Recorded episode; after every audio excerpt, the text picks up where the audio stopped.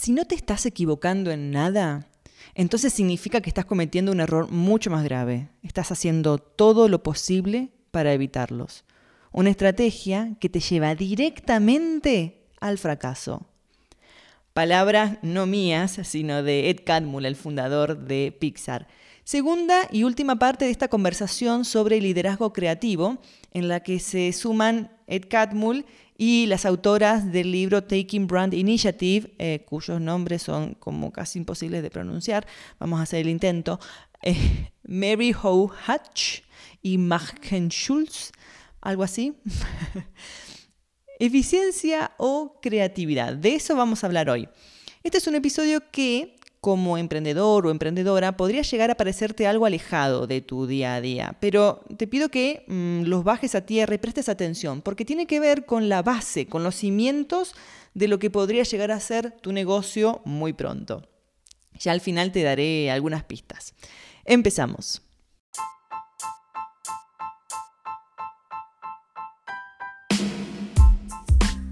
Bienvenido, bienvenida, bienvenida a esta primera temporada de mi podcast Creatividad, Liderazgo y otros cuentos. Soy Nerea Gutiérrez, emprendedora multipotencial, un cajón desorganizado de talentos y una máquina creativa. En esta primera temporada te voy a resumir todo lo que he leído sobre procesos creativos, bloqueos, miedos, qué hacer y qué no cuando queremos generar nuevas ideas y sobre cómo liderar equipos para crear una cultura de trabajo en donde la creatividad pueda fluir y los resultados lleguen a ser los que tú quieres. Ve buscando tus post-its porque vas a tener mucho para abundar.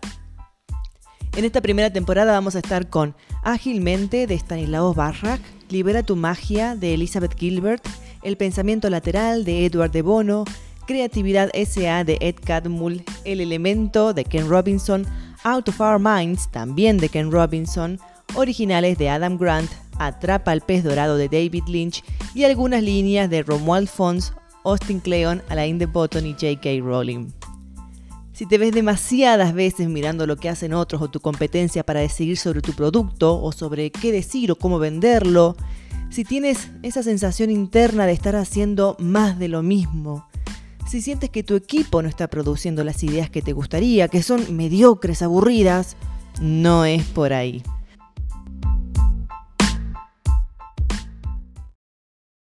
Ken Robinson nos dice que si trabajas para una organización que hace foco en la eficiencia de los procesos, como puede ser una automotriz, entonces el modelo de liderazgo del que más puede beneficiarse es el de control. Si te fijas en los modelos clásicos de liderazgo, son así. Es Taylorismo, es el modelo de Henry Ford de producción en masa, en donde básicamente lo que le pides a tu gente es que sea un componente eficiente dentro de la cadena, ¿no? dentro de un proceso predeterminado. Sin embargo, si lo que buscas es que la gente genere ideas originales, entonces necesitas un estilo de gestión totalmente diferente. Ed Catmull dice que para crear un ambiente innovador y creativo hay que, hay que generar las condiciones para que ambas cosas fluyan. Y la eficiencia de los procesos no aparece en la lista. La que sí aparece, y muy resaltada, es la actitud hacia los fracasos, de, las que, de la que ya hemos hablado eh, en dos o tres oportunidades. Y aquí la frase del principio. Como organización, si no te estás equivocando en nada, entonces significa que estás cometiendo un error mucho más grave. Estás haciendo todo lo posible para evitarlos. Y especialmente para los líderes, esta estrategia te lleva directamente al fracaso. Es como, como decía J.K. Rowling también en el episodio, creo que fue el 5. Es imposible vivir sin fallar en algo, a menos que vivas con tanta precaución que puede que directamente no vivas, en cuyo caso, y por default, ya es un fracaso. ¿Qué dice Ed Catmull? Que si planeas todo con mucho cuidado, si consideras todos los posibles resultados meticulosamente, ¿no? el, escenario realista, el pesimista y el optimista. Es más probable que crees un producto que funcione en el tiempo, pero debes saber que si intentas trazar todas las alternativas antes de actuar, si esperas reducir tus chances de error planificando todo cuidadosa y deliberadamente, bueno, te estás engañando. Nos dice que es fácil hacerlo, si lo que buscamos es copiar o imitar ideas que ya existan. Si lo que queremos es tener una planificación total con todos los escenarios posibles cubiertos, que es exactamente lo que recomienda cualquier escuela de negocios, entonces solo se están elevando las posibilidades de que el producto final no sea ni innovador ni original, ni auténtico, ni creativo, ni nada. Ya hemos hablado del proceso creativo en Pixar, así que si acabas de aterrizar eh, en este episodio, te remito a uno de los primeros de esta temporada porque ahí hay, bastante. Mira, con esto de la planificación, yo hice un, un máster en marketing hace unos años en una escuela que dice ser para emprendedores y para la innovación. Y sobre lo que más hincapié hicieron fue sobre los planes de marketing y los planes de empresa. Y cada vez leo más de emprendedores exitosos, emprendedores que se convirtieron en empresarios grandes y exitosos, como Romo Alfons, que los planes sirven de muy poco y, y, que no solo eso, sino que pueden jugarte en contra, porque te quitan flexibilidad y esa posibilidad de hacer como, como un zoom out ¿no? y alejarte del problema. Y muchas veces también te impiden eh, pivotar, porque significaría tirar a la basura todos esos meses que te llevó a hacer ese plan. Y a más experiencia tengo, propia y ajena, más me inclino por estar de acuerdo con, esto último, ¿no? con lo que dicen eh, Romo Alfonso y, muchos, son muchos otros los que, emprendedores los que, los que están de acuerdo. Lo que no quiere decir es que haya que lanzarse sin analizar nada, ¿no? Claro, hay que tener un norte, eh, saber de lo que vas a estar hablando y a quién, pero los planes de marketing bien hechos llevan meses. Depende de cuántas personas trabajen, claro, y cuánto tiempo le dediquen, pero vamos a asumir que es una sola persona, bueno, si lo quieres bien hecho, cuenta con dos o tres meses y poniéndole varias horas y terminan sirviendo de muy poco, porque tampoco sabemos muy bien cómo utilizarlos, ¿no? Un último comentario de Ed Catmull al respecto. Dice, si bien la planificación es importante y es algo que hacemos mucho, es limitado lo que puedes hacer dentro de un ambiente creativo. Y esto, ahora lo que viene, lo tengo bien resaltado. En general, lo que he visto es que los que opinan que es demasiado temprano para lanzarse a hacer algo, suelen equivocarse tanto como los que se lanzan enseguida. Solo que los ultraplanificadores tardan más tiempo en equivocarse y cuando lo hacen se han encariñado tanto con sus ideas que les es más difícil desprenderse de ellas, hacer cambios o tomar otro rumbo. ¿no? más o menos lo que decía, eh, lo que decía arriba, lo que dice Romo Alfonso y tantos otros. Pero Volvamos al rol del líder. ¿Cómo lograr una cultura de innovación constante? Ken Robinson señala que ser un líder creativo significa asegurar que todos puedan mostrar su fuerza creativa y que se sientan valorados por su contribución al desempeño general de la organización. ¿Qué implica esto? Tres cosas. La primera, reconocer que las ideas nacen de las personas. Entonces, la primera función de un líder es hacer que la gente se conecte con sus propias habilidades creativas. Ese es trabajo del líder. En esto hay que ser conscientes de que todos tenemos el potencial de ser creativos y que no se trata de un don de unos pocos. Y ya hemos hablado también mm, suficiente sobre esto, así que paso al segundo punto. Ser conscientes de que la creatividad florece en la diversidad y la colaboración. La innovación y las ideas suelen emanar eh, de grupos, más que de individuo. Esto es interesante. Es un proceso colaborativo y cuanto más diversos son los grupos, más potencial creativo tienen. Los mejores equipos creativos, dice Ken Robinson, se nutren de personas que piensan distinto, que pueden ser de sexos o edades diferentes o con experiencias culturales o profesionales diversas. A ver, aquí claro hace referencia a, a empresas grandes, pero mira, Hace unos 10 años me sumé a una startup que, como bien dijo un, amigo, un colega mío, Start Down, deberían llamarse Start Down, sí, estoy un poco de, acuerdo. No es muy optimista, pero es lo que suele pasar. Em, a lo que iba, eran tres personas, tres personas con un perfil muy similar y con los mismos estudios, o si no eran los mismos, eran muy parecidos, excepto yo, que entré y que resulté siendo la oveja negra y bueno, me tuve que ir. Eh, y bueno, no, el equipo no, no funcionó bien y el proyecto tampoco. Así que si vas a emprender en equipo, hazme el favor y mira bien esto, ¿vale? Y la tercera, observar la cultura empresarial. Ken dice que si te has dado cuenta de que en tu empresa no se está produciendo nada muy nuevo u original, muy auténtico, mires bien la cultura que se ha creado en tu equipo e intentes identificar lo que puede estar actuando como obstáculo para la innovación.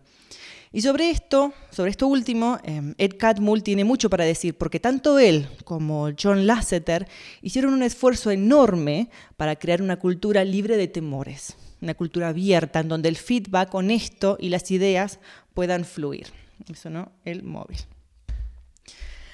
Un sello distintivo de una cultura creativa sana es que la gente se sienta libre de compartir sus ideas, opiniones y críticas. ¿no? La falta de franqueza, dice Ed Catmull, si no se supervisa, en última instancia va a generar un ambiente disfuncional. Ahora, Qué difícil generar ese ambiente, ¿no? Qué difícil asegurarte como líder eh, de que exista la franqueza entre los miembros de tu equipo. Pero en Pixar han encontrado la manera de hacerlo. Me parece una manera muy inteligente. La han institucionalizado mediante mecanismos bien establecidos que muestran explícitamente que se la valora. Uno de estos mecanismos es el que eh, en Pixar denominaron Brain Trust. Se trata de un grupo de personas que se reúne periódicamente para evaluar cada una de las películas que se están pensando y no se guardan nada, ¿no? Eh, franqueza eh, también con cordialidad, ¿no? La idea es simple, dice Ed. Pon en una misma sala a un grupo de gente inteligente y apasionada, dales la tarea de identificar y resolver problemas y aliéntalos a ser francos el uno con el otro. Y resalta que la franqueza es el elemento clave. Sin ella no puede haber confianza y sin confianza no puede existir una colaboración creativa. A mí como estrategia me parece fenomenal. Eh, no sé, fíjate, quizás te sirva hacer lo mismo o algo similar con tus socios o con tu equipo. Mary Hohatch y Masken Schulz o como se pronuncie, nos cuentan dos historias que sucedieron en una fábrica de sistemas automotrices. Dos historias relatadas por su CEO, que están relacionadas con lo que contaban Adam Grant y Ken Robinson en el episodio anterior, en la parte 1. Dice, había una máquina en la planta que se enfriaba con agua. El agua salía por un hueco en el suelo y salpicaba todo. Y el suelo era un lío. Una o dos semanas después de, ocurrido esto, eh, de reunirme con los empleados, el operador de esa máquina me pidió que mirase lo que había inventado. Había creado un sistema sencillito con el que pudo solucionar el problema. Y le pregunté, ¿cómo no se le había ocurrido antes? Y me respondió, no sabía que podía pensar. Ahí, bueno, yo miro el liderazgo, ¿no? Un mes después, otro empleado vino a verme con un borrador. El hombre no tenía un buen inglés ni mucha educación, pero había visto algo en la forma en la que había que unir dos piecitas que le parecía demasiado complicado. Y me mostró entonces una manera mucho más simple de hacerlo. Nada muy increíble, solo sentido común. Esa sola idea nos ahorraría 40 céntimos por parte y fabricábamos, dice, muchas partes. Le pregunté por qué no había compartido su idea antes me dijo que sí, que lo había hecho, pero que le habían ordenado que se callase y que hiciese su trabajo. ¿Cuántas veces has tenido una idea que creías muy buena y nadie te quiso escuchar? O quizás ni siquiera te molestaste en compartir porque sabías que no le iban a tener en cuenta. Las autoras del libro dicen, si multiplicas la cantidad de veces que esto te ha pasado por tan solo la mitad de los empleados en tu empresa, te darías cuenta de que estás sentado sobre una mina de oro.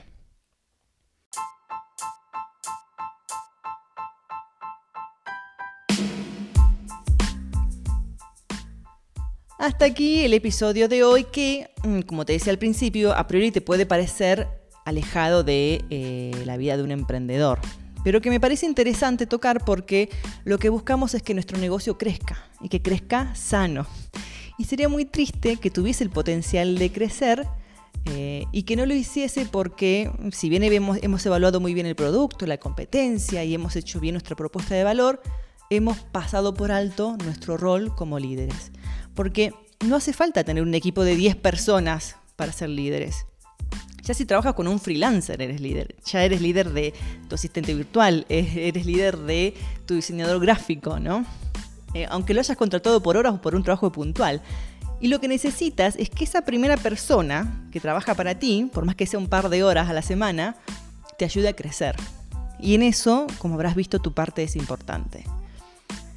Dicho esto, eh, antes de, despedirme, em, te cuento que he creado una guía, no una guía, es un, bueno, es un descargable, son, son siete pautas para ayudarte a pensar tu negocio de manera más creativa, más auténtica. O sea, no tiene nada que ver con colores, con branding, nada de eso. Son unas pautas que te van a ayudar a conectar mejor con, con tu verdadera identidad, con lo que puedes aportar y te puede ayudar a diferenciarte en un mercado incluso muy saturado, ¿no? Muchos de los ejercicios están relacionados con cosas que hemos venido hablando a lo largo de estos episodios. Así que bueno, em, nada, te lo dejo ahí el link en la descripción. Fíjate si te sirve o no te sirve, te lo descargas o no. Eso sí, son para hacer, no para darle una leída rápida, porque si le das una leída rápida mm, van a pasar dos cosas. Eh, la primera, no vas a entender mucho el punto y los vas a ignorar. Y la segunda, no te van a solucionar nada. Así que eh, te lo dejo ahí y nada más, nos encontramos la semana que viene. Adiós.